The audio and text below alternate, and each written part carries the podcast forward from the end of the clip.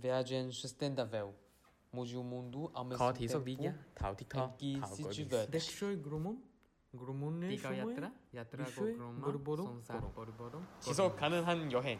넓으면서 지속 세상을 가능한 바꾸자. asobi nagara sekai o kaeru Viaje sostenible. Cambia el mundo. 你也说去旅行。水下那个时候有海马，然后哦我说海马怎么会在那个现在抚仙湖的水下？他说有什么海马过的时候，那个海轰轰的响啊，海浪打起啊。啊，当年才跟着一大早就过来了，然后就悄悄跟我说，哎，说那个周芳，你能不能下水帮我拿一拿一块我们家屋顶的瓦片上来？我说我留那个留一个念想。然后下去之后就真的拿了，拿了之后，其实我拿起那个瓦片之后就马上就后悔了，后来把它放回去。我拿一片瓦的时候，就整个就把那个屋顶的那个破坏了。好像全世界只有大白鲨是我们要在笼子里面拍它， 大白鲨也不会来攻击这个笼子，它们很好奇，游过来看看你，看看你，然后就游走了。会带女儿下去潜水下去，因为他们也能潜水，下到水下去近距离去观测鲨鱼，然后他们就很喜欢，没事儿就要去偷偷的去摸一下，我说不能碰，然后他趁我不注意，我说扭头发现他们哎偷偷摸了一下那个鲨鱼，他其实很好奇，很喜欢，就觉得像一只狗一样太可爱了，对，但是在我心目当中，我看上去我就觉得哎呀有点挺可怜。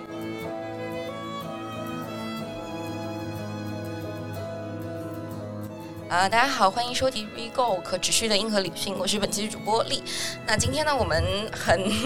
高兴又请到了我们的老朋友马特老师哎大家好， 来来这期播客，然后以及我们本期的嘉宾呢是周芳周导。哎，大家好，嗯，对啊，然后周导其实是是一名那个水下纪录片的导演，对，今天也非常荣幸请到周导来听一听关于他的故事。好，特别开心能够跟大家分享一些有趣的水平面以下的故事。期待期待。嗯，哎，周导，我们要不就从最近您在忙什么开始聊起吧？嗯最近在做什么呀？刚从清我华。最近一直都在拍《水下中国》第二季，嗯，然后刚刚从青海湖下来，因为那个是高原，我们说下来，嗯，下到平原 哦，在高原上潜水是个什么样的体验啊？会比较辛苦。就是我们在高原上正常可能运动都会比正常在平原要累很多，那么在高原高海拔潜水就更累，啊，就是更对，就体能消耗会更大一点。 嗯，了所以是在青海湖里面潜水吗？对对对，我们是在记哦录青海湖水下。哦，是所以第二季的这个内容就是跟第一季会有什么呃很大的一个区别吗？挺大的区别。第一季可能应该是说相对来说从面上或者从一个大的一个呃全局上让大家看一看，了解一下中国水下都有些什么，知道先有些什么。呃，就看看自己的家底儿， 然后第二季会比较专注的在一个领域，像我们这个第二季的话是专注在中国的水生野生生物，哦，然后以及它们的栖息地，嗯所以基本上是六大水生、野生、濒危的野生生物，然后再加上它们的栖息环境。哦，所以第二季为什么会选择专注在这样一个自然生物的领域，而不是在比如说像水下古城啊这样可能在呃偏人文对的对，或者说在大众传播上面会更引发人们好奇心的一些内容呢？嗯，对，其实是两个方面嘛，一方面就是我自己个人，因为我是特别喜欢。呃，动物的，这是哦我自己一个最喜欢的。但是从客观来说呢，另外一个原因其实更客观一点的是，因为我觉得是从危机的角度来说的，就是从自然生态包括这些人文古迹结合到一起，我觉得可能最应该被大家关注，而且最具有危机感的，呃，在水下这块儿，我觉得可能是这些濒危的呃水生野生动物。嗯所以我们就把它作为第二季的一个主要的选题。嗯，那在拍摄过程当中，会有看到，比如说像气候变化，或者说一些人类活动所导致的，就是对整体生态环境的一些影响吗？水下啊影响、，都会有，都会有。每一季从第一季到第二季都会有。就虽然我们第二季在讲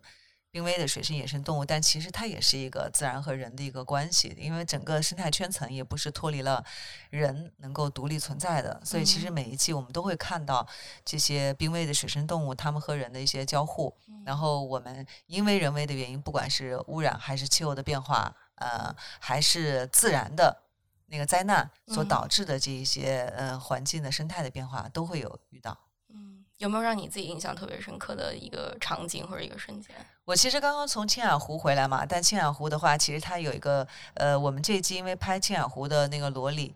然后罗里它其实它是呃青海湖比较特殊的一种，也是相对来说一个比较重要的一个生物，因为青海湖它本身碱度很高，然后水水的那个嗯盐度很高，而且水下的生物其实非常非常的稀缺，那么罗里可能是那边唯一的一个。物种，然后不管是养活了这一这一方水土，还是说构成了整个生态圈层的这个最核心的一个要素，所以它其实是非常重要的一个那个呃水生动物。但是因为我们去的时候正好是罗里来洄游进行繁殖产卵，那个繁殖产卵的这个季节，嗯但是因为河道里面很多的河道，呃，枯水季的时候，河道会有一些缺水，然后这些我们会看到大量大量的罗里就会，呃，他们就仅等于在那个滩涂上就会死亡，因为他们是逆流而上的，但是一枯水之后，他们其实游不回去了。然后当地的藏族那个藏民呢，其实对罗里是非常非常有情感的，他们不吃鱼，但他们会有关注到这个对对罗里会有一种赐予了他们食物，赐赐予了他们资源的这样的一种信念在当中，所以他们都会自发的组织起来，然后到河道里去救援，然后把罗里，呃，那个拉了大车，然后灌着水把罗里救起来，然后放到那个拉到河边，然后再倒到导入到那个呃全集河、全集河或者是那个甘芝河这几个大的支那个干河，嗯支流当中去，所以我觉得还是挺感动的。所以其实我们做虽然是在做自然的生物的主题，但其实跟人也没有没有办法脱离。脱离关系。对对对，对，因为我是看您第一季讲到，我记得台湾的那个呃雅美族吧，是嗯在那个兰屿那个小岛上对面，对然后对你也记录就是当时他们当地人对于就是捕捞这个事情本身的一种看法，就是他们可能会在就是禁渔期的时候就只捕捞就是飞来那个飞飞鱼，然后作为对食物，然后剩下其他的鱼他们就放生掉，他们就不让对他对们对对对去捕捞，然后这可能是一种就是可持续的去培育这样就当地物种，让他们自自然的去作息的一个一个想法。对对对对，所以每个地方的生物和当地的人和民族和习俗都是有着密不可分的关系。其实我们在探寻这个生物的同时，其实也透过他那双眼睛，然后来看待他生活的环境，然后他和人的这种关系。嗯其实我有一个话题比较 比较好奇的是，因为我之前也采访过一些纪录片导演，包括一些旅行作家。呃，因为纪录片可能它制作是一个比较长的周期，那么当你去立项，然后去实地之后，当真正这个片子播出来的时候，可能在当地已经发生了一些变化了。嗯呃，你有没有去一些呃观察，或者是你了解到的是，当你这个片子播出的时候，当地其实已经发生了变化，比如说，要么是被保护起来了，要么是被破坏了呢？嗯，对，其实我们一直在关注，因为我们在做这个纪录片的时候，可能跟那个自然和人文的不太一样。就我们做自然的纪录片，是基本上我们虽然要做三年，差不多三年一个周期，从选项然后到拍摄到最后成片，但其实我们真的记录到最后，要差不多到最后我们整个进剪辑之前都还在记录，所以其实我们对整个的过程包括变化都是在关注的，因为我们可能并不是三年立项之后，然后脚本就出来了。嗯，脚本可能真的是一直一边拍一边改，一边拍一边在完善。哦，有没有什么例子？比如说前后它的变化会特别大的呢？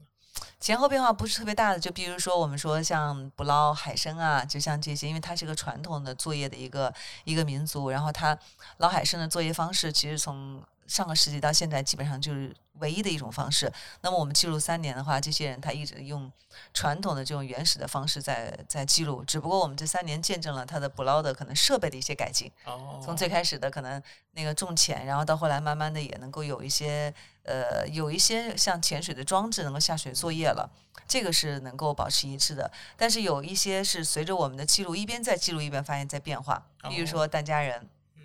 单家人其实我们在我们的记录的第一年的时候，那真的是单家人的鱼排在整个那个海南海南陵水新村那边是挺就是很宏大的一个水上屋，我们片子里其实也有呈现。但我们到片子到哦嗯最后的时候也跟大家讲了，就当第三年我再来的时候，全拆掉了，已经没有了。然后这些单家人他们已经被搬进了他们那个新那个呃那个新村里面，就为他们渔民建的一个新村子，然后就相当于从他们从水上住移移居到了那个岸上，生活方式也发生了一些很大的一些变化。就所以，其实我们在片子当中，我们在记录他们同时，也整个把他们的这种变迁，随着时代，随着他们这个政策的变迁，然后他们所做的改变，做了一些跟进。所以这个纪录片就有了这种时代历史文献的感觉。对对我记得意我思之前去采访那个顾桃导演，啊就是拍这个《敖鲁古雅》的那个鹿的故事，嗯，他也是记录当地这个就是当地的鄂温克人，他们在山上养鹿，然后也是同样把他们迁到了山下的这个定居的一个镇子里面。嗯，慢慢的，很多人就不再去养这个鹿，就失去了他们传统的生活方式。对对对对对对，是的，是的。嗯所以它会有一点点纪录片，其实是会有一点点历史文献的作用。所以它首先其实应该是客观的，我觉得这个可能是纪录片最重要的一点。啊，哎，这让我想到了，就是上次我采访马特老师的时候，他说他一般去看历史遗迹之前，不太喜欢看这种影像类资料，因为会可能被那种就是本来做纪录片的主观的一些情绪所影响。先入为主，对对对对对哎，所以您在做这个纪录片的过程当中，会有这样一个希望带入自己主观情绪或者说是主观观点的一些内容吗。嗯，其实这个一直是也是我一个特别矛盾的一个地方。就一方面，我要特别客观的来做，呃，陈述、陈述和展示；但一另外一方面呢，其实我觉得它又应该是作为一个纪录片，它应该是有血有肉的。就每一个经历者或者是感受的人，他应该都有自己的一些情感，能够能够赋予到。所以我们，我我我其实是有一点点偏后者了，就会有一些我个人的那个情感会在里面，不管是说。希望对这些物种所实行的保护，还是说我自己对这些物种它们消失所表达的这种遗憾，其实我还是有一些主观的情绪在里边。这个其实是可能是女性的导演有一点点的特殊的，对对对，大家说应该客观，但我老觉得，哎呀，呃，可以很客观，但是如果一点血一点肉都没有呢，似乎又觉得太没有人情味儿。而且其实真的挺难做到，就什么叫百分之百客观呢？就是即使你放一台东西，就一台设备在那儿做直播，二十四小时，那你放的那个角度在那儿，然后记录的那个、那个、那个范围是什么东西，其实本身也是带有一定的视角偏差，所以就没有办法真的做到百分之百的客观。尤其是自然的，自然的东西很多时候，尤其拍生物，我觉得很多时候就是你的一种记录者的一些内心自己的一些感受，或者是你跟他跟这个生物之间的眼神的交流，然后你跟他的互动，或者你你自己的感那个感知，其实很多程度上，这种生物它没有办法跟你张嘴告诉你，呃，我现在很生气，或者我看着你的时候，我这个眼神很好奇，但实际上都是我们自己记录者自己感受到的。对的，我最近就看了一些就是自然纪录片，但是它可能就是叙述性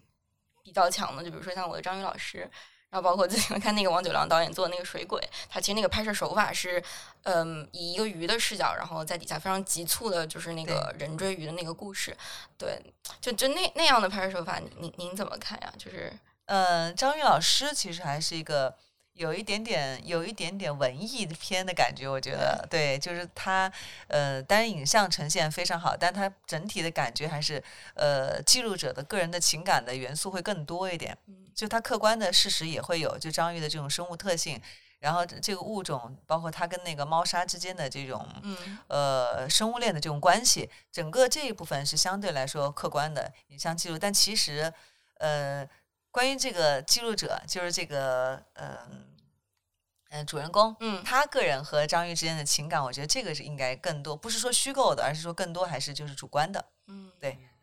就是我们他把每那个章鱼试探性的跟他的接触，认为这种一种友好也好，还是一种握手，还是说还是跟他的互动，觉得是一种呃认识了之后的这种亲密的表达，还是离开之后的不舍，其实更多的还是他主观的这种情感。但这种情感，我觉得是我是认同的，嗯因为其实跟每个人跟生物相处久了之后，就像我们养一只狗一样，狗从来没有跟我们张嘴说过话，但其实我们是确实是理解，有我们的思维方式和相处方式去理解这种生物和我们之间的关系。嗯所以我觉得这个我我还是比较支持他这个观点的。嗯我觉得周老师聊到一个很有趣的话题，就是关于在纪录片当中这个给动物的拟人性，因嗯，为很多动就是动物纪录片当中，我们都会看到，比如说给这个动物起名字，然后用这蓝色个星球嗯人类社会的一些情感呐、社会规则呀，去描述他们的世界。嗯，呃，但如果说作为观众来说，我们可能更容易接受这样的，比如说把它描绘成一个王国，或者描绘成一个小家庭之间的争斗啊等可等。看性很但有强的。时候我看完之后，我也会好奇，就是用人类的这样一种视角、情感去带入到动物当中，真的能够起到一个更好的科普作用吗？会不会形成一种误导，让观众认为他们真的像人类社会一样的？嗯，其实是有这种可能，但是我们其实从做纪录片的角度，我能理解大家把它，就说白了就是更像讲故事的方嗯式嘛，对对就把它对讲成了一个故事，不管是一个家族的故事，还是呃还是人与动物之间的故事，它其实更多是在讲一个故事，让大家更有代入感，这个是可以理解。但是其实从纪录片的角度来说，我们也看到了很多纪录片，在一个以一个生物为主线的这样讲述过程当中，他们其实也会。嗯、怎么说呢？没有那么客观，嗯，就是像这种生物，我们也说，因为我们经常拍纪录片的，可能会看的比较仔细。那么这个生物可能它并不是之前那一只生物，就这个很多啊观众现在也会很仔细的发现了。对就比如说这个这个斑海豹或这个雪豹，其实并不是刚才你讲的那一只。那么这个我其实跟很多导演也沟通过，他们其实是。很多时候，他们是基于一个故事的结局来重新来来那个来推导，或者啊是说来复来复盘整个故事的一个一个完脉整络性。嗯，所以就会出现类似于像这种情况。因为生物的问题就是它不像人，或者是嗯，或者是景观，你可以反复的拍、重拍，呃，关机再开机都没有问题。动物是它没有办法跟你表演，所以很多时候就是一错过就是错过了，永远没有了。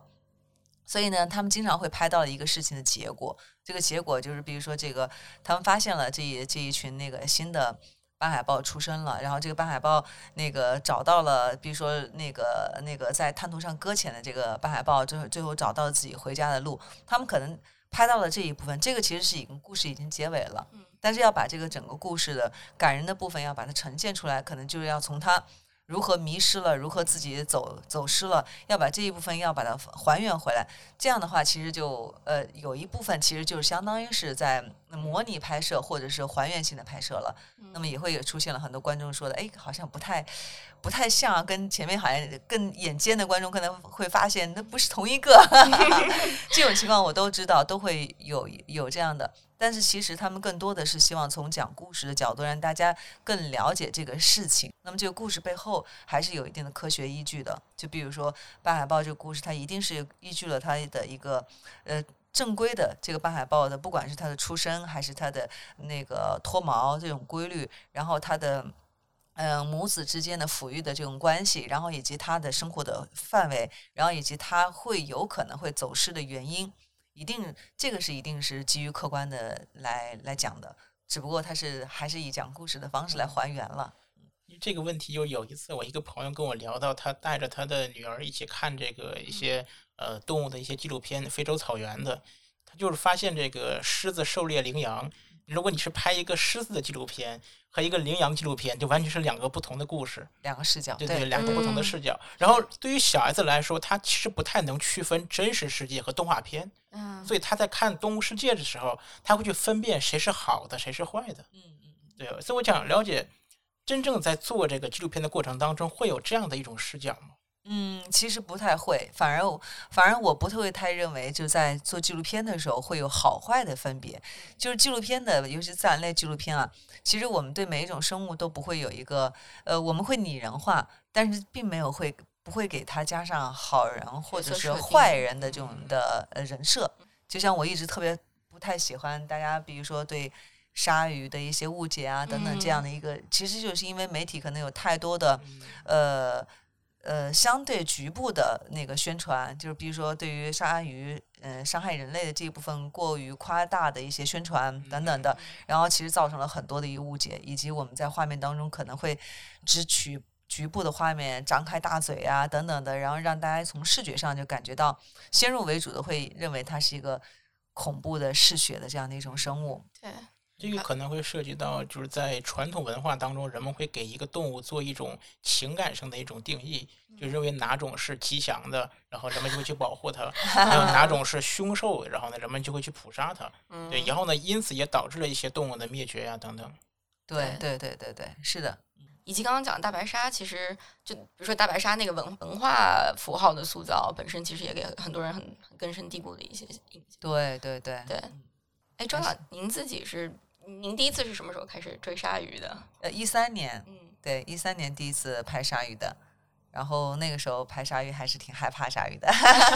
你你是为什么会对鲨鱼特别特别感兴趣呢？因为反差大吧，就是可能很多的很多的生物，就是你了解它，但是它不会太颠覆你的认知，嗯但是鲨鱼是可能对于我来说是一个很很有反差萌的，就是它和我最初的对鲨鱼的印象和理解是完全不一样，而且每一次认知都会加深了我对这个物种的喜爱。就是它，我刚开始以为它可能是比如说很恐怖，但其实它不会。然后我会认为它可以伤害人，但它也不会。我会认为它它可能就是一个很普通的一个鱼，对，最后我发现它哎其实还很聪明，还很有个性。然后我发现它们可能我原先以为所有鲨鱼都一样，最后我发现它们每个鲨鱼性格都不同，就是每一次的认知其实都都都会让你对这个物种更了解，然后更喜欢一点。嗯从什么时候开始觉得自己不害怕啊？呃，我其实我自己感觉我应该是慢慢慢慢的不害怕了，但是我其实真正验证了自己不害怕鲨鱼，应该是一五年的时候，我当时在日本拍，呃，有一群那个皱唇鲨，嗯然后我当时是到了皱唇鲨的那个鲨鱼群里面，它有上百只嘛，一起在游进去之后。然后因为我进入，然后把整个鲨鱼的阵型打乱了，因为他们也会对于外来突然突然进入的这种外来物可能会有一点点敏感或者紧张，嗯就四处四处跑。跑的过程当中，就有一只鲨鱼可能就有点方向。那个，因为鲨鱼近视眼儿嘛，所以它可能嗯辨辨别不清楚方向，然后又东奔西跑的时候，躲左躲右窜的时候，就直接撞到我了。嗯撞到我之后，我记得当时在水下，我是面镜也掉了，呼吸管也掉了，呃，我就赶紧想办法先把面镜找起来，赶紧戴在自己的脸上， 然后再去地上去摸我的呼吸管，嗯，拿起来，然后再拿呼呼吸管戴上。但是就是整个这个过程当中，我自己完全嗯没有紧张。就这个，就是除了是说物理上的反应，就嘣的一下被撞到了，脑袋撞疼了，然后面镜夸掉了，会有会有一些条件反射，想着赶不行，赶快得戴面镜这种的吧。我内心从来没有认为下一秒会有一个动物会张开嘴咬我一口，当时从来没有这种感觉。所以我其实通过这一次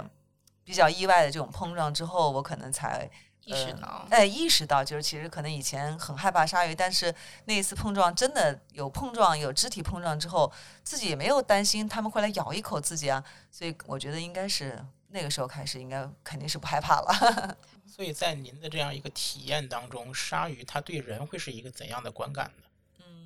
鲨鱼其实鲨鱼的种类很多，就是首先我觉得就是我们呃，当我们说鲨鱼的时候，其实可能首先要有一个大的一个前提，就是了解这个这个物种的多样性。它有四百多个不同的品种，而且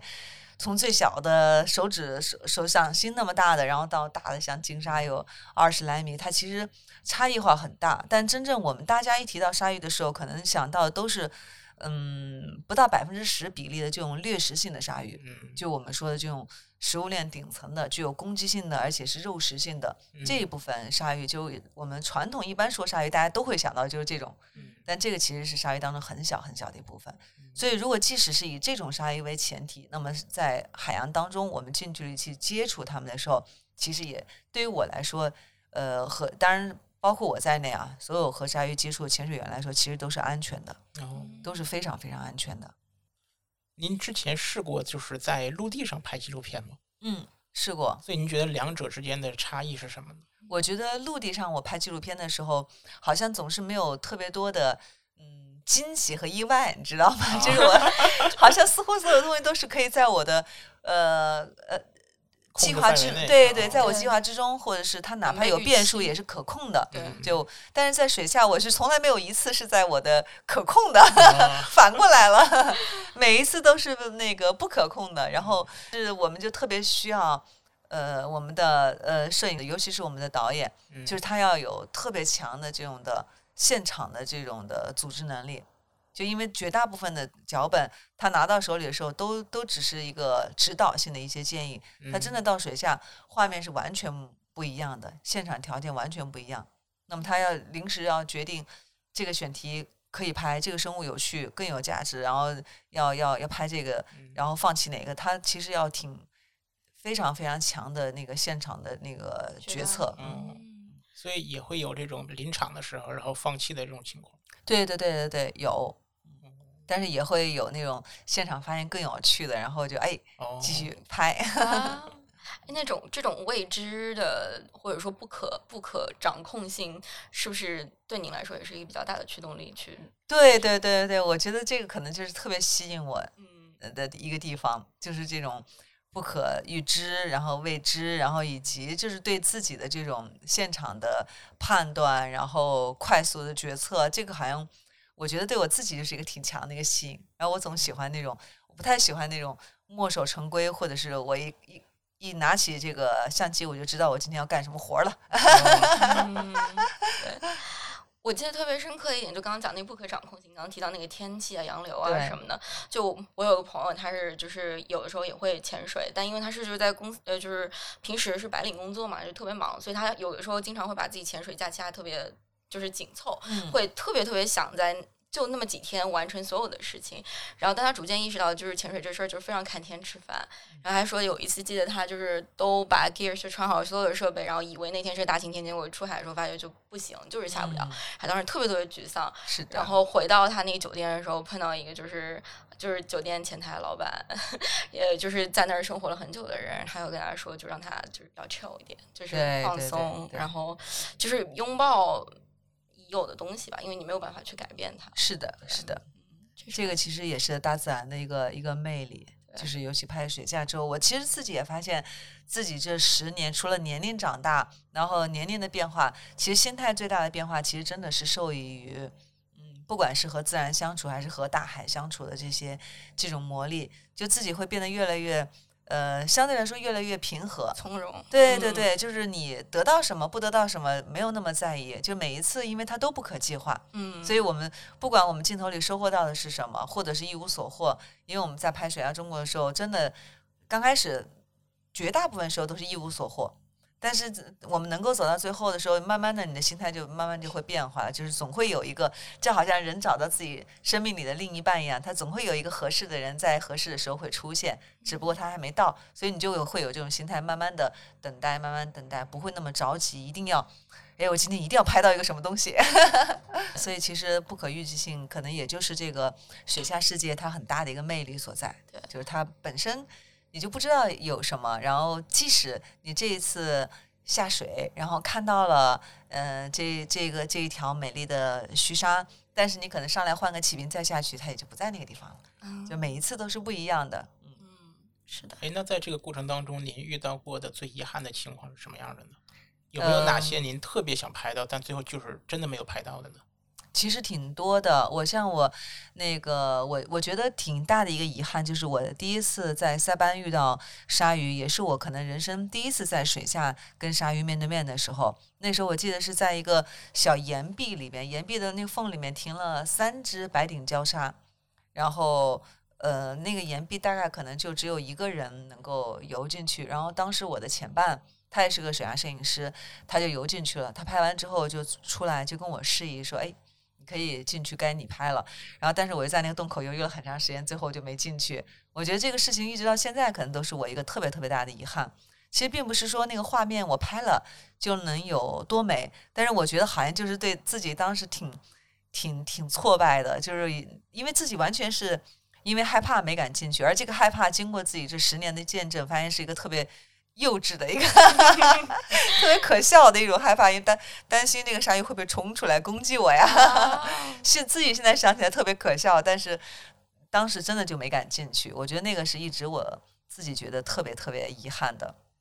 但是我想，现在即使我再回到塞班，再去那个潜点的时候，那个鲨鱼肯定也不一定在那儿了。所以像这些很多错过的，就一定没有办法那个弥补。其实刚刚那个马特老师有提到关于那个陆上跟陆地、水下纪录片不一样的地方，然后水下它其实危险性肯定是更强的吧？那个危险性可能来自于就刚刚讲那个未知性，然后还包括就是其实你们去潜那些点都不那么容易，像沉船啊、洞穴啊什么的。就是陆地上，就是陆地上可能相对来说会安全一点，就至少它它还不算是一个什么什么那个极限运动或者高危作业， 也不是说吊着威亚去拍摄那种啊。当然，对陆地也有风险很高的，比如说我们呃常规的休闲潜水，嗯在我们的作为我们的水下摄影师，可能是有点比较难胜任，就是他们因为只是。我们说休闲潜水就是像娱乐一样，大家去海岛背个气瓶下去玩儿那种的，那种其实，在我们大部分的纪录片当中，可能在我们水下拍摄当中，不是特别能胜任。我们要能够胜任我们拍摄的，可能都是一些技术潜水的人，就这个就是属于高危了。嗯呃，包括洞穴潜水、沉船潜水，然后密闭空间潜水，然后还有高海拔潜水，然后冰下潜水，就极温环境下的冰潜，就是这几类都是属于都不是休闲潜水，都是技术潜水。也就是说，他们的呃，他们其实都是都是有风险的，而且是需要特别技术培训和持有证书才能够做的事情，它就不是那么休闲了，就就会难很多。让你自己觉得就最危险的一次一次经历是什么？我现在为止，其实遇到过最危险的还是在广西那个洞穴里面那一次，就差一点走丢了，然后回不回不来。那个因为它是一个纯密闭空间，而且在呃黑暗的纯密闭空间当中，就是你走丢了的话，你其实真的就是随时有可能会吸完你的最后一口气，然后你就留在黑暗当中。这个确实是我目前为止遇到过最危险的一次拍摄的一个经历。但是，嗯，其他的，但是洞穴潜水并不是最艰苦的。真正就是最艰苦的嗯潜水环境，其实应该是冰潜，因为温度还是很低的，因为零下二度的那个温度嘛。然后那个又是在水下，呃，嗯，然后又是在一个全封闭的空间里，因为我们冰下也跟洞穴一样，它是首先它就是个密闭空间，嗯就是它它是冰把整个水面是盖住的嘛，我们是开冰洞，开一个三角形的冰洞下去，但其实你也用一样的会遇到，你出去之后还要沿着原路才能够从那个洞才能出口，嗯才能出来的问题。但同时你还要接受一个比较强的就是温度的一个极限的一个挑战，所以其实冰下可能是我们整个拍摄当中比较难的。在水下拍摄的时候，有没有遇到过一些神秘或者灵异的现象？我没有遇到过什么灵异的事情、啊， 就是大家很多人说，哎，你会不会遇到什么那个像《盗墓笔记》一样嗯的？因为像您去过那个马特老师对灵异事件特别呃感兴千岛趣湖啊、抚仙湖这种就水下古城的话，它其实也出现在很多这种，比如说小说题材当中，对对对，或者说是一些那种呃恐怖神秘题材的电影当中。呃，所以作为一个亲自去过下面的这个亲历者来说的话，您是否也看到过一些啊，或者说是能够去证伪一些事情是不存在的呢？呃，抚仙湖其实就是大家不是都以前有很多传说，对说对抚仙对湖水下有有什么金字塔，哎有金字塔，然后有男尸，有女嗯尸，然后有什么呃鱼怪等嗯嗯等的，然后有各种各样的传说，一直那个说的还挺神乎其神的，什么嗯男尸朝前，女尸朝后，就各种的，就是说的好像就是完全眼见。然后我也在渔民那走访，也找也也了解，然后渔民也说，水下那个时候有海马，然后哦嗯我，说海马怎么会在那个现在抚仙湖的水下？他说有什么海马过的时候，那个海轰轰的响 啊，海浪打起啊， 就是其实，在民间也收集了很多这样的一些信息。嗯，然后到水下之后，其实证实了这些可能真的也就是传说，只是传说。哦 我倒希望能遇到一点什么，但真的什么也没遇到。哦。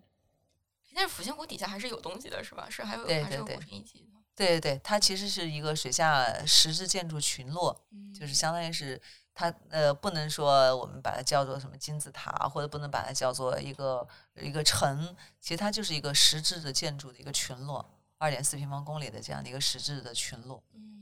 哎，那我引申一下，就是您如何看待现在，比如说有一些呃策划呀，或者说一些倡议来做这些水下古城的商业开发，或者说是博物馆化的这样一种呃设置呢？比如说像这个呃重庆的那个白鹤梁，在这儿做了一个水下博物馆嘛。对那对对像对您对去过的其他地方，您觉得是否有这样一个商业开发的可能呢？呃，其实在，呃，在千岛湖其实是不太不是特别可能，但是他们会把呃，就是他们会把这些水下古迹会还原到陆地上，嗯就在陆地上去还原，做成一个博物馆的形式。然后有些呃，像从呃从视频的角度，他们会做一些立体的三维的还原，就把以前整个这个古城被淹没之前的这个全貌来做一个还原。然后在建筑群体上，他们会把以前的这种老式的被淹在水下的这种建筑，包括我们说的这种牌坊啊。等等的这种祠堂啊，他们都会在这个陆地上以博物馆的形式把它展示出来，让大家其实更多是了解这个这个文化，就淹没了这部分文化。我觉得这个其实就就够了。相对于对我来说，我可能倒并不建，不是很建议，就是说要一定要在水下去建一个嗯博物馆，大家到水下去看。但是三峡它因为它是后淹没的嘛，它本身在淹没之前，其实就对这些重要的文化的一些嗯古迹啊，就做了一些规划性的，包括以保留啊，包括以及如何让大家还以后还可以看得到。那么对于已经淹在水下，我觉得就是原址保护，然后在如果需要以博物馆或者是展示的形式，我觉得就可以在陆地上来做一些复复原性的修建就可以了。 白鹤梁的那个时候做的时候，还有一个小故事，就是他因为之前他是想用完全的长江水来还原那个场景，但是发现长江水太太浑浑浊了，了，对对 对，，浑浊什么都看不见 是的，所以给它置换成了自来水。嗯，对对对对，就一定是这样的。嗯然后刚刚其实我们有提到提到那个就是千岛湖底下那个尸沉的那个事儿，可以给那个听众朋友们 科普一下那个那那段时间的 历史吗？是就是你说的那个千岛湖水下是吧？对对对对嗯千岛湖水下其实是那个那两座城，其实是嗯，距今五百年的打两座呃汉唐年间的古城嘛，嗯其实叫遂安城。它当时是两座城，一个是狮城，一个是鹤城，嗯然后在在都被淹在了千岛湖水下。然后这两座城是一九五九年的时候，当时为了修建新安江水电站嘛，嗯然后就把整个这两座城就全淹没了，所以整个这两个城池，嗯，就是在就相当于是一夜之间就全部的淹没了水下，然后以前那个在。呃，在城间的这种山峦，最后就变成了小岛，所以也就变成了我们现在说的千岛湖。千岛湖其实我们看到一个一个山包，哦嗯啊、其实以前就是村子里面的一座座山嘛，一座座山峦嘛。所以这个千岛湖水下这个古城，其实是到了五十年代才淹没的。传说当中很多会把这个时间会拉得特别早，说是这个古代的时候，因为一个什么什么自然现象啊、地震啊等等的，就把这个村子淹下去。那其实是啊很现代的一个事情。哦对对对，是很现代的，嗯对。哎，这让我想起我前些日子去去甘肃，就是武威嘛，嗯它那个天梯山石窟也是在，因为五十年代那会儿就是大兴建设，全国各地都在修这个水库嘛，要这个保证农业收入，所以很多地方当时是。嗯，它的文物保护可能观念也没有那么强，然后呢，技术也没有那么高。有些文物可能它的级别不够的话，它就没法完全的转移。你像那个天梯山石窟那个大佛，就是它在当时就是没法移走的，嗯所以他把其他所有的壁画和这个彩雕都移走了之后，然后呢就开始做这个水库。嗯 但是水库因为当时也是测量技术不够，发现其实水位没那么高， 这个石窟是可以不搬走的。嗯然后呢，等到九十年代这个一个枯水期的时候嗯，又重新修了一个大坝，把那个佛围起来。哦啊，所以现在这个大佛是被保护起来的，但是它的这个哦腿部因为已经被淹了三十年了，浸泡所以现了在还在修复当中。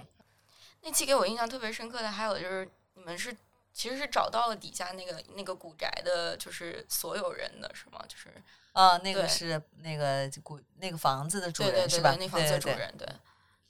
对，那个房子主人，因为当时他小时候，他那会儿离开的时候，搬走的时候，他才六岁吧，嗯所以现在他还健在，六十年了，但他还是健在的。嗯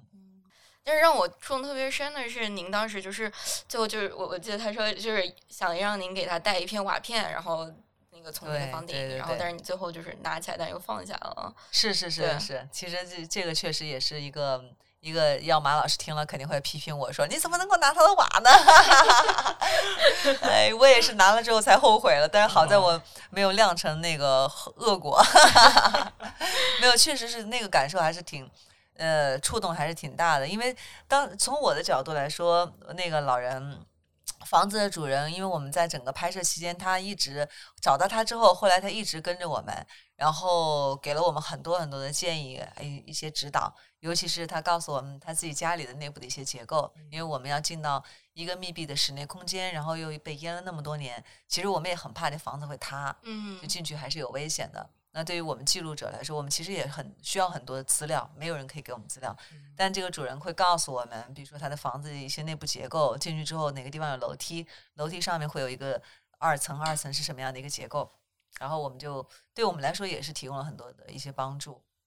然后我们呃几天相处的话，其实关系还是蛮好的。然后老人也很感动，也跟我也一直跟我说：“哎呀，反正圆了他自己六十年的一个梦吧，就又又又能看到自己的家了。都没想到六十年之后还能在画面里看到自己家以前的样子，这个是没有想到的。所以那最后一天，他知道我们要下去完成记录就要走了嘛，然后当天他跟着一大早就过来了，然后就悄悄跟我说：“哎，说那个周芳，你能不能下水帮我拿一拿一块我们家屋顶的瓦片上来？”我说：“我留那个留一个念想。”我当时其实就毫不犹豫的就答应了，说没问题。我觉得这是个多大点事儿啊！一个老人嘛，有一个念想，然后又又很合理的，我也很能理解。然后下去之后就真的拿了，拿了之后，其实我拿起那个瓦片之后就马上就后悔了，后来把它放回去，是因为那个瓦片真的在水下，你想想放了六十年了嘛，整个屋顶的那个瓦是呃落了厚厚的，就是几公分的灰，那个灰就整个把那个瓦已经装饰成了一体，那个除除了那个那个边缘，你可能看不出瓦片的一个原貌。但是我拿一片瓦的时候，就整个就把那个屋顶的那个破坏了。就拿起来之后，这一片瓦也变得特别的干净啊，然后跟环境格格不入的啊，然后另外周围也的也被破坏了。我觉得当时就，呃，就就马上自己就有一个很大的一个触动，可能觉得我真的不应该那个动这片瓦，后来把它放回去了。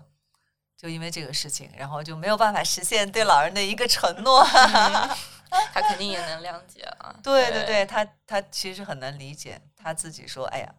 可能一切都是最好的安排，就顺其自然吧。尘归尘，土归土。嗯，”对对对，我觉得真的是可能顺其自然，就是我们真的是要有的一种心态。拍摄的时候一般是需要一个什么样的设置环境？因为我看有部分是就你们在一个那种笼子里面一样的地方，是固定去把把人放在笼子里面去进行拍摄。那那个哦，是那个可能是拍大白鲨的时候，哦对对，好像全世界只有大白鲨是我们要在笼子里面拍它。 啊，我特别想知道那个笼子真的会管用吗？呃，没有我什我么也在用。其他的这个电影什么的看到那过那种防 沙笼，但是那个电影里面肯定这个笼子是被咬破了的，嗯。所以就是现实当中是有用的嘛。嗯，没有什么用，因为其实大白鲨也不会来攻击这个笼子，它们很好奇，游过来看看你，看看你，然后就游走了。哦，而且我们的向导啊，就是每一个笼子上面都会有一个向导，然后那个向导，那个他其实是在笼子外面的，嗯，他就是坐在笼子的顶上，然后就坐在外面，根本也不在笼子里。所以其实如果真的有风险的话，其实那向导自己也没有任何的保护措施。哦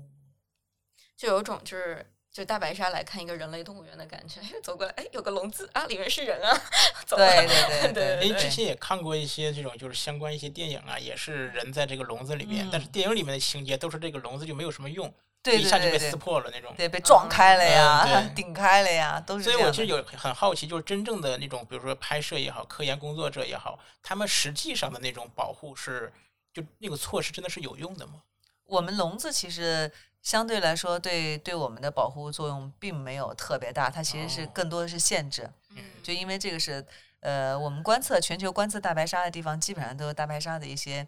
洄游地。它洄游到这个地方一定是有原因的，比如说来交配、来哺育那个下一代，然后繁繁殖，然后或者是这里食物多来猎食。它一定是在它的洄游的路线当中，然后固定在这个地方待两三个月，是有它很重要的这种生物行为的。所以其实这几个地方也是这种这个大白鲨这种生物的一个重要的一个研究栖息保护的一个保护地，然后以及它们的一个研究地。所以其实它对于呃笼子对大白鲨的保护的意义更超过于我们，就是说白了就是我们哦它更多的是希望限制人类不要去干扰到了大白鲨的生活。就你不要游到它们那边踢来踢去，然后惊扰到它了，然后引把它吓走了，嗯破坏它的栖息地了，然后所以你其实是要在一个特定的范围内，你只能在这里观察，你不能自由游。所以其实，嗯，笼子对人类的保护，与其是说对我们的保护，不如说是对大白鲨的保护。啊，这个我也是刚刚知道，对我就也是是，笼子原来是限制人用的。对，这个就是我在记录大白鲨的时候一个挺挺全新的一个认知，就是我嗯我发现，完然后全没我们在想水到下拍摄的时候，其实没有什么太多的保护的措施。嗯以前他们还有一些什么防鲨的那个防鲨鱼的一些什么什么什么潜水服啊，或者什么手套，啊这个嗯其实我都没有没有用过。我觉得可能没有，应该也没有什么那作你用。如果看到城市当中的，比如像水族馆呐、海洋世界这样的机构呢，嗯，其实它其实水族馆是一个特别有争议的，但是它最主要的承担的作用，可能像海洋馆，呃，海洋馆它可能最重要的一个作用，其实还是一种科科普普的作用。嗯对，因为不是每一个人都能够有机会在大海生活，尤其对于年轻人，他会需要近距离的去了解一个生物的话，还是有一个这样的一个环境。所以我还是相对来说比较中立的来看待这个事事情，就是它还是有它的一点积极作用，但是对于海洋馆的这种。呃，驯兽表演这个其实、哦其实那个，我觉得大家的还是一致的会持反对意见对的，因为其实本身我们给到它的生活空间就已经很小了，然后还要它必须在这个空间里面为人类去做表演啊，然后经过呃强强化的这种训练或者是非人性的一些训练，然后让它做表演，其实对动物来说就是有点扭曲了。嗯哎，那当您比如说是经常能够看到到野外生活的鲨鱼之后，呃，再去看这样一个动物世界或者是水族馆里面的鲨鱼，你会觉得它们之间有什么区别吗？嗯，其实我看到，因为我我经常也会带我女儿去那个北京的海洋馆，或者有几个海洋馆，然后他们都会有鲨鱼。我会带他们，我会带女儿下去潜水下去，因为他们也能潜水，下到水下去近距离去观测鲨鱼。然后他们就很喜欢，没事儿就要去偷偷的去摸一下。我说不能碰，然后他趁我不注意，我说扭头，发现他们哎偷偷摸了一下那个鲨鱼， 他其实很好奇，很喜欢，就觉得像一只狗一样，太可爱了。对，但是在我心目当中，我看上去我觉得，哎呀，有点挺可怜的，就是不是可怜吧，就是有一点点呃可惜，就是因为我们见过大部分的野外这种鲨鱼，其实跟人的距离是很远的，对就它它它害怕人嘛，而且不是说害怕，就它它可能没怎么见过人，所以它看到人过来，它觉得会很。条件反射就赶快会游走，对，但是在海洋馆里，这个鲨鱼就感觉它已经没有这些个性了，就已经被个性被抚平了。就大家哎嗯可能常年一堆的观众围在这那个趴在镜头趴在那个玻璃窗看啊，然后总有人潜水下来看它，它嗯习以为常了，它就变得。嗯没有什么个性，就是你随便，反正我也懒得游，你要看就看吧，要摸就摸吧。 然后就我自己内心就会觉得挺有一点点可怜，就觉得它动物失去了它的一些野性之后，其实就会变得就像人被抹平了个性一样的。嗯就当你没有那么棱角分明的时候，你是很温和，但是你也你也缺少你的个性。就是到底我们看的是真实的鲨鱼，还是一个被人类制造出来的鲨鱼？对对对，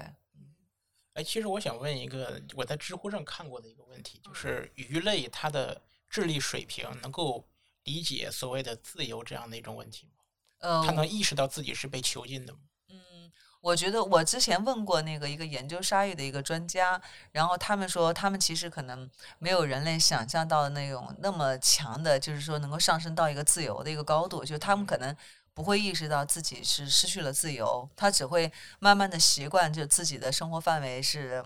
改变了，就比如说我已经是由以前随便迁徙的，随便游到哪，然后到现在大概是二十平方米的这样的一个范围，我就不会我就慢慢的，他说大概一周之后他就适应了，他就不会说我要去撞玻璃啊，要要要拓展我的空间啊，他其实就会适应了。他没有嗯哦，也就是说，在这个程度上，其实专家的给的意见就是他们其实没有什么太多哦对于自由的这种的意识。因为像很多这个动物园里面的那些高等的哺乳动物，比如哎说哺乳猴子、动物猩会有猩，对，它们其实会感觉到自己是被关押的。对对对对对，嗯对，但是我不知道这个鱼类是会不会有这样的想法，还是包括鸟类啊等 等。就是海豚是不是会？对哺乳动物会聪明很多，嗯然后鱼类的话还相对来说智商会低一些。 因为之前有一个，那这可能题外话了，嗯更经典的问题就是螃蟹会不会痛？嗯啊就是当你把螃蟹蒸熟的时候，它会不会感觉痛？然后也是在知乎上一个答案，它讲的是就是那种动物的痛觉跟我们理解的不太一样，它可能不是那种你能够用大脑去感知的疼，嗯因为它的大脑太简单了，它的痛更像是一种条件反射。对，这个是一个挺有趣的一个问题嗯哈。有好多生物它，我们在包括鱼啊，包括那个螃蟹啊，这些生物就人类在烹饪它们的时候，它们死去会不会很痛苦？ 哦对对对，可能很多不吃不吃素食主义主义者，可能他们其实可能内心就会有这样的纠结，可能会有这样的一些哦嗯，一些嗯执念，然后让他们可能说，哎，不愿意去伤害。对。对，而且可能有的时候，就反而是小孩子会对这个问题比较敏感，比如说这个动物会不会疼啊，那会不会想家呀，想想妈妈、爸爸这样的。嗯，成年人可能有的时候反而会忽视掉这些问题。对，因为我们可能太习以为常了，就对，他们出，他们等我，就是我们可能这几十年的脑海当中，他们一直就是我们餐桌上的一个食物，嗯是吧？但小孩儿就不一样，小孩儿就觉得，哎，可能看家里有一条鱼在游，哎，怎么餐桌上这条鱼在那摆着？ 嗯，就承接我们刚刚说那个，就是水族馆或者就是那个嗯动物园， 呃海洋馆什么的，就是去看一些海洋生物。嗯，有很多现在其实有一些潜水点，它会特意的，就是为了要引起就是潜水爱好者过去，然后会去做一些，比如说什么的。我记得那个时候看国家地理说，新西兰有一个奥斯 o 还是什么地方，然后它就是专门有人去那儿，就是放那种就是金鲨可能会喜欢吃的肉啊，然后通过这种方式去吸引更多的金鲨群体到那个到那个地方去。但实际上，它其实正常生命周期是不应该过去的，或者说不应该那么群群聚性的到那个到那个场所去。嗯，然后然后当然它就是从中获取商业利益嘛，因为更多潜水者过来了。对，对我对我对，看过一个相关的报道，它讲的是观鲸的，就是观测这个鲸鱼的。它其实，在一些发达国家已经成为一个呃中产阶级非常爱好的一种游戏。哦那有了这样的一个商业利益的驱动之后，就会有相应的一个产业链儿，就会专门去呃吸引或者是驱赶一些鲨鱼到一个特定的海域，然后呢，让这些坐豪华游轮的这些人去看到这个鲨鱼，然后拍照啊等等的，哦给他们就是人为的制造这样一个景是观鲸类还是鲸还类还是鲸类还是鲨鱼？鲸类。啊，观鲸。对对，嗯观鲸。然后包括他们好像是提到会用一些含有刺激性的一些食物，嗯故意来刺激这个鲸鱼翻腾起来，因为这个场是景吗会特别的这个吸引人。对，其实有时啊候嗯哦我在想，就因为对于观测鲸鱼的人来说，他自己认为自己真的是能面对一个大自然，嗯然后看到一个奇观，可能他们从小也在接受一个呃与自然和谐相处的这样一个教育。就他对作为消费者来说，其实是一个向善的，对，但对是呢，对他可能意识不到自己的这样一个行为背后其实是有商业利益在里面。嗯，是的，是 的， 或者到泰国去，就自以为自己在做好事，帮大象洗澡，但其实大象不需要你帮它洗。哈哈哈哈哈对对对对，，嗯，像像那个你刚刚说的那个那个金沙，就是它其实很多很有像菲律宾的那个奥斯陆，它不就是一个一个很有名的一个金沙的一个、呃看金沙的一个点嘛？但这个其实我们之前包括我自己在做纪录片的时候也特别。呃，倡导过，就让大家就可可能尽量不要去这样的地方去观鲸，就是尽量阻止因为我们的这种消费的驱动，然后导致了对这些鲸类的一个伤害。嗯因为这个小岛的话，它其实最开始的时候就是一些渔民，然后当地的渔民，然后在捕鱼的时候，他们他们为为了捕鱼挂的那些鱼饵啊上有一些那个磷虾啊，后来发现那个那个有金鲨老过来吃那些磷虾，然后他们还得想办法把那个金鲨给赶走，因为这样的话他们就可以好钓鱼嘛。但后来就是因为这个，有一个有有一个国外的一个韩国的一个老板，然后了解到了这个事实之后，然后他后来发现，哎，这个方法，那个金鲨跑到这来吃那个磷虾，后来他就开始大量的投喂这个磷虾，然后把那个金鲨吸引过来，然后他就把这个地方建了一个度假村，然后开发成为了一个观鲸的一个专门的一个度假点。这个其实就是属于呃商业那个纯商业化的一个运作，因为金鲨它是属于这种迁徙的海洋生物对，它是在全世界范围内一天要要游很多公里的来回游的，然后它是为了不断的获得那个食物，然后来回迁徙的。对于这个物种来说，呃，最大的一个坏处就是它留在这个，它被长期的留在了这个固定的一个地方，然后基本上就改变了它的生活习惯，就不可不迁徙了，就 我不走了。然后留的最长的，我记得有一只，他们取名叫憨豆先生嘛。那只金鲨就在那个地方一年可能待了三百多天，哦嗯就它基本上就是不走了，就长就在这个地方待着了。所以这个其实对于这个迁徙性的动物来说，物种来说，就是一个很大的一个一个致命的一个影响。对。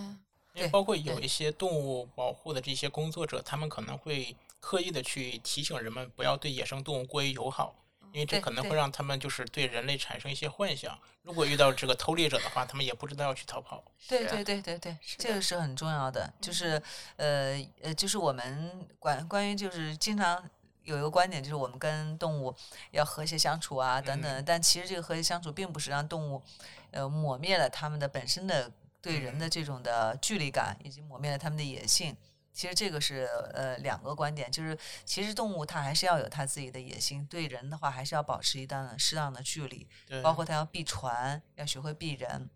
所以对潜水爱好者有有没有什么建议？就如果说大家未来就是要去做去一些潜点，就是说比如说去看一些嗯不同的海洋生物的话，对周导有没有一些比较好的跟海洋友好相处、保持合适距离？ 对的对对，其建实就议是这样的，就嗯真的是保持合适的距离。当然，我还是希望大家能够有机会的话，都能够下到海底去体验一下，哪怕你不是潜水员，但其实现在很多地方有那种体验潜水嘛，就让你嗯下去感受一下，感知一下另外一个平行空间它到底是什么样的。嗯但下到这个水下这个空间的时候，可能我们每个人都得意识到，我们是这个空间的一个外来者，我们是这个空间的客人。嗯就我们并不是这个海洋的主人，就嗯到到他们的地方，我们真的是客人，我们要有一种客人的这种的仪态和姿态。就嗯你不要去随意的拿他的东西，破坏他的东西，当然更不要把你自己东西留在那儿。嗯我觉得是这个是可能我们要要有的一个比较好的一个心态。